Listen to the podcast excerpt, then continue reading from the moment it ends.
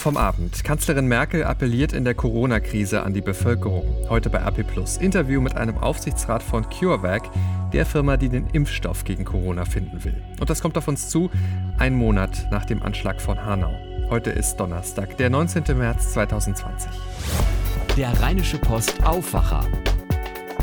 Der Nachrichtenpodcast am Morgen.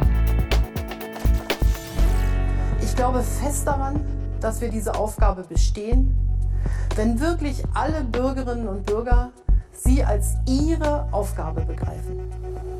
Deswegen lassen Sie mich sagen, es ist ernst. Nehmen Sie es auch ernst.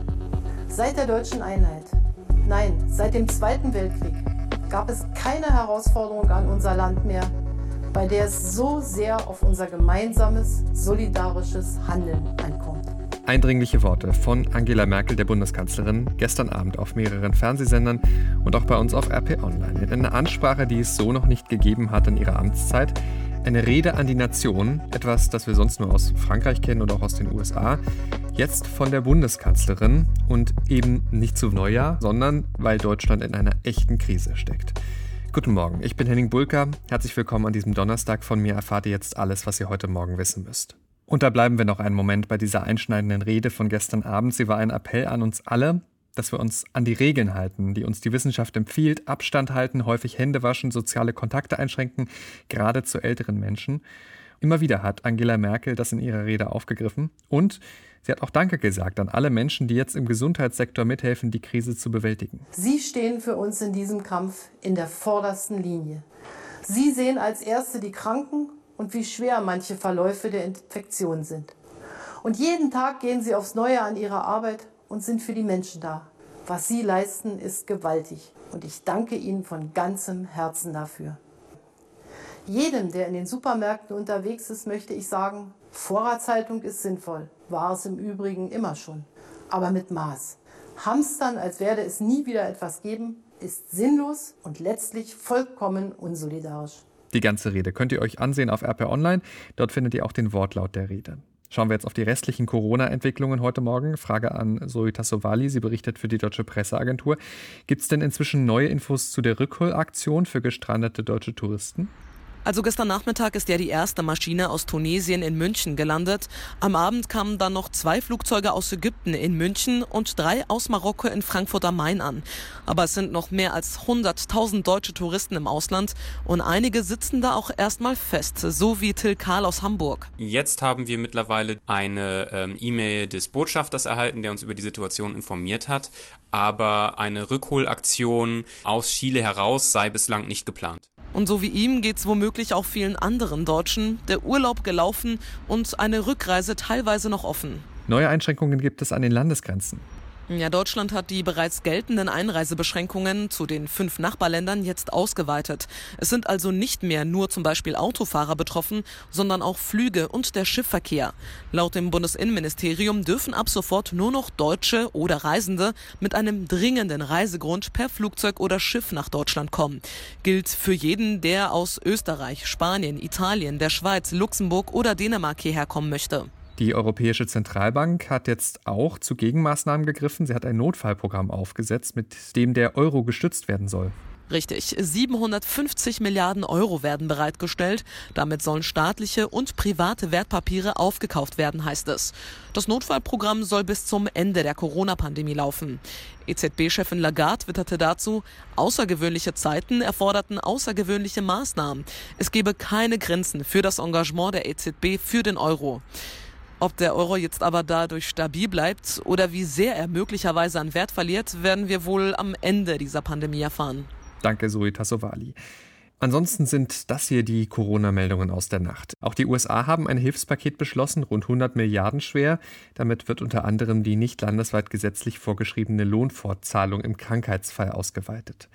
Portugal hat in der Krise den Ausnahmezustand verhängt. Er gilt seit Mitternacht. Spanien und Frankreich ist die Zahl der Infektionen gestern noch einmal massiv gestiegen.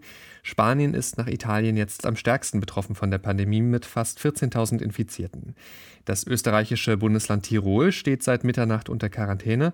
Wir erlassen Quarantäneverordnungen für alle 279 Tiroler Gemeinden. Das bedeutet, die Gemeinde darf nur dann verlassen werden, wenn es um die Deckung der Grundversorgung geht, um die Daseinsvorsorge oder um zur Arbeit zu kommen und dann nur zum nächstgelegenen Ort. Das teilte Tirols Landeschef Günter Platter mit. Hier in Deutschland gibt es jetzt auch eine erste Ausgangssperre, und zwar in Bayern. Das Landratsamt Tirschenreuth hat für die Stadt Mitterteich in der Nähe der tschechischen Grenze eine Ausgangssperre verhängt. Sie soll bis zum 2. April dauern. Gute Nachrichten zu Corona-Fällen gibt es derweil aus China. Zum ersten Mal seit dem Ausbruch Anfang Januar hat die Volksrepublik landesweit keine lokalen Neuinfektionen mehr gemeldet. Und dann ist diese Meldung gerade noch frisch reingekommen, kurz vor Redaktionsschluss für diesen Aufwacher. Auch Australien schließt jetzt seine Grenzen. Ausgenommen von dem Einreiseverbot seien lediglich die eigenen Bürger, Menschen mit dauerhaftem Wohnsitz sowie deren enge Familienmitglieder. Das hat Australiens Premier Scott Morrison angekündigt.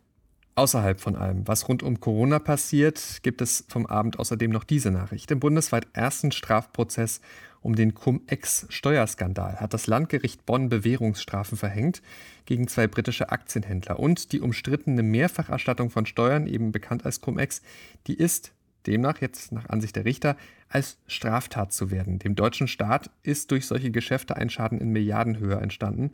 Die beiden Aktienhändler, die jetzt verurteilt worden sind, die waren angeklagt wegen Mittäterschaft bzw. Beihilfe zur Steuerhinterziehung in einem besonders schweren Fall. Die Bewährungsstrafen erstrecken sich einmal auf ein Jahr und zehn Monate sowie auf ein Jahr. Damit zu dem, was ihr heute bei RP Plus lest. Und auch da geht es, wie ihr euch vermutlich denken konntet, noch einmal um das Coronavirus. Da geht es einmal um die möglichen Auswirkungen auf die Abiturprüfungen, lest ihr auch heute auf der gedruckten Titelseite der RP. Eine Verschiebung der Abiturprüfungen wegen der Corona-Krise in NRW wird nämlich immer wahrscheinlicher. Details bei uns. Das, worauf alle Virologen aktuell ja hoffen, ist, dass schnell ein Impfstoff gefunden wird. Aktuell hilft ja nur Abstand halten, soziale Kontakte einschränken, um das Virus klein zu halten. Ein Impfstoff aber würde die Karten neu mischen. Weltweit forschen eine ganze Reihe Firmen intensiv an solch einem Impfstoff. Auch ein Unternehmen aus Deutschland, CureVac aus Tübingen. Die Hoffnungen von Millionen Menschen liegen auf dem Biotech-Unternehmen. Wir haben über die Forschung und Entwicklung mit Friedrich von Bohlen gesprochen. Er ist Geschäftsführer von Dietmar Hobbs Beteiligungsgesellschaft Dievini, die 82 Prozent an CureVac hält. Bohlen ist zudem Aufsichtsrat bei CureVac und er sagt, ist ein Impfstoff einmal entwickelt, dann kann schnell viel davon produziert werden. Zitat: Bräuchten wir ein Mikrogramm Impfstoff pro Impfung, so wie es CureVac kürzlich bei Tollwut zeigen konnte, könnte man mit einem Kilogramm eine Milliarde Menschen impfen. Muss die Dosis höher liegen, brauchen wir auch deutlich mehr Impfstoff. CureVac wäre heute in der Lage, über 100 Millionen Dosen im Jahr zu produzieren. Zitat Ende. In die Schlagzeilen gekommen war CureVac übrigens ja schon, weil sich US-Präsident Donald Trump offenbar die Exklusivrechte an dem Impfstoff sichern wollte für die USA. Auch auf diese Berichte geht Friedrich von Bohlen ein und darauf, wie man denn überhaupt entscheiden würde, wer wann geimpft wird, wenn es denn dann einmal einen Impfstoff gibt. Spannendes Interview heute bei uns bei RP Bevor wir auf das schauen, was heute noch wichtig wird, noch ein Hinweis in eigener Sache. Einige von euch haben es schon getan, sich ein RP Plus Abo geholt und zwar um diesen Podcast zu unterstützen. Danke dafür. Denn der Aufwacher ist zwar kostenlos und das bleibt auch so, aber Recherche und Produktion kosten trotzdem Geld. Gerade jetzt in diesen bewegten Zeiten, da legen wir sogar noch mal mehrere Schippen obendrauf in der Redaktion, um euch bestmöglich zu informieren. Deshalb brauchen wir aber auch euch. Zeigt uns, dass euch der Aufwacher etwas wert ist und schließt ein RP Plus Abo ab. Das kostet die ersten drei Monate 99 Cent, danach 4,99 Euro im Monat und das ist monatlich kündbar. Ihr bekommt dafür für vollen Zugriff auf RP Online und auch das gute Gefühl, den Aufwacher zu unterstützen. Das Angebot findet ihr auf rp-online.de slash Aufwacher-Angebot. Ich sag's nochmal, rp-online.de slash Aufwacher-Angebot. Bitte an das Minus denken. Danke ganz herzlich für eure Unterstützung. Schauen wir jetzt damit auf das, was heute noch wichtig wird. Die Lufthansa ist im Krisenmodus. Tausende Urlauber aus Deutschland sitzen weltweit fest, kommen nicht zurück. Das Unternehmen baut deshalb gerade ganz offiziell für das Auswärtige Amt eine Art Luftbrücke für die Touristen zurück nach Deutschland. Ansonsten hat die Lufthansa aber auch hart zu kämpfen mit den wirtschaftlichen Folgen der Corona-Krise. Das Unternehmen berichtet heute über seine wirtschaftliche Lage. Eigentlich mit Blick auf das vergangene Jahr, aber die aktuelle Situation, die wird natürlich auch eine große Rolle spielen. Vergangenes Jahr hat die Lufthansa zwar einen operativen Gewinn von gut zwei Milliarden Euro gemacht, das war aber ein Rückgang von fast 30 Prozent. Die Corona-Krise trifft auch an anderer Stelle die Wirtschaft. Ab heute Abend schließt Volkswagen seine Werke in Deutschland mit dem Ende der Spätschicht. Die Fertigung endet zunächst für zehn Arbeitstage. Auch in weiteren Ländern Europas wird die Produktion vorläufig heruntergefahren. Und auch ansonsten wird es heute sicherlich wieder einige Entwicklungen rund um das Coronavirus geben. Weniges davon ist planbar. Wenn was passiert, dann erfahrt ihr es aber bei uns auf RP Online in unserem Live-Blog. Dort findet ihr auch ganz viele weitere ausführliche Zahlen und Informationen. Und dann möchten wir eure Aufmerksamkeit jetzt ganz zum Schluss noch auf ein Thema lenken, das wirklich untergegangen ist in all der Aufregung rund um die Ausbreitung des Virus. Dabei ist das Ereignis ein echter Tiefpunkt gewesen in der deutschen Nachkriegsgeschichte, ein einschneidendes Ereignis. Die Rede ist vom rassistischen Anschlag in Hanau. Ein Monat ist er her. Ja, ich weiß, gerade mal einen Monat, fühlt sich bei allem, was passiert ist, seitdem viel länger an. Neun Menschen erschoss der Täter aus rassistischen Motiven und am Ende auch sich selbst. Die Fassungslosigkeit über die Tat und die Motivation des Schützen sind immer noch groß. Es steht auch weiterhin die Frage im Raum, ob man seine Gefährlichkeit hätte bemerken können. Seit der Tat wird über Konsequenzen diskutiert. Die Politik hat jetzt eine ehrliche Aufarbeitung und entschlossenes Handeln angekündigt. Diana Kramer berichtet für die Deutsche Presseagentur. Diana, heute ist also der Anschlag einen Monat her. Was hat sich seither getan? Bundesinnenminister Horst Seehofer hat die Einrichtung eines unabhängigen Expertenkreises beschlossen. Darin sollen Muslim- und Islamfeindlichkeit analysiert werden und daraus dann klare Positionen für den Kampf gegen Hass und Ausgrenzung erarbeitet werden. Auch der Bundestag hat sich mit dem Thema beschäftigt. Dabei hatte Bundestagspräsident Wolfgang Schäuble eine schonungslose und ehrliche Aufarbeitung gefordert. Taten wie Hanau kämen nicht aus dem luftleeren Raum, sagte er. Und die Angehörigen der Opfer haben die Zusage der Bundesregierung für finanzielle Hilfe bekommen. Für Ehepartner, Kinder und Eltern von Getöteten sind das 30.000 Euro, für Geschwister 15.000. Ja, und es gibt jetzt einen Kabinettsausschuss zur Bekämpfung von Rechtsextremismus und Rassismus. Den Vorsitz hat Kanzlerin Angela Merkel. Weiß man denn inzwischen mehr über den Täter und seine Motivation? Ja, diese Erkenntnisse hatten die Ermittler ja relativ schnell nach der Tat. Der 43-jährige Deutsche soll sich im Netz auf rechtsextremistischen Seiten radikalisiert haben. Er hat nach Überzeugung der Polizei aus einer rassistischen Motivation heraus gehandelt.